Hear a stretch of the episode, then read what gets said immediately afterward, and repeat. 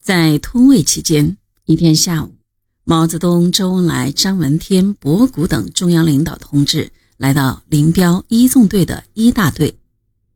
见面以后，大家都说：“瘦了，瘦了。”大队长杨得志把参谋长耿彪拉到一边说：“怎么招待他们呀？”耿彪说：“你来汇报工作，我来安排招待。”耿彪来到通渭城内一家经营西北风味饭菜的小饭馆，让老板办两桌十块光洋的酒席，还特别交代：“你尽力办，有好东西全拿出来。”菜的量要大，杯盘要干净，酒要足，而且多放辣子。一行人来到饭馆，毛泽东一看摆了两桌，便说：“合兵，合兵。”当时把会师叫做合兵，于是大家把两张桌子拼到一起，成了一大桌，大家连连碰碗。为胜利到达陕北干杯！满满两坛子酒，又是西北的大海碗。毛泽东兴致极高，与每个人都干了一次。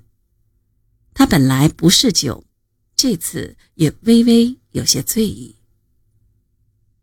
残席撤去，西瓜摆上来之后，毛泽东把辣子、酱油、醋都抹了一些在西瓜上。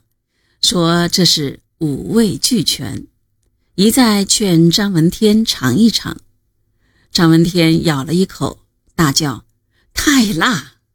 毛泽东笑着说：“吃辣子的人最革命嘛！”把大家逗得哄堂大笑。得悉陕甘支队进入甘肃境内的消息后，蒋介石曾急电西北剿总副总司令张学良。此次入甘之匪，确数不上万人。仅毛泽东所率至一三两军团，诸与徐和而与毛背离，其所谓五九两军团亦流于川北也。匪情如此，我军应积极进剿，分头出击，以其早歼绝丑，并设法多方宣传。凡在我军驻地多置白底黑字之大标语，使匪来降，促其崩溃也。看来他把红军做宣传工作的本领也学了些皮毛去，只可惜这些对他自己的部队百试不爽的手段，用到红军身上就不灵验了。他自己拿红军无可奈何，又能交给张学良什么好办法呢？十月四日，陕甘支队越过西兰公路，向六盘山区进发。六盘山是陕北和陇中两高原的界山，它南连秦岭，北滨大河，绵延两百里，陡峭峥嵘。这是红军到达陕北所要经过的最后一座高山。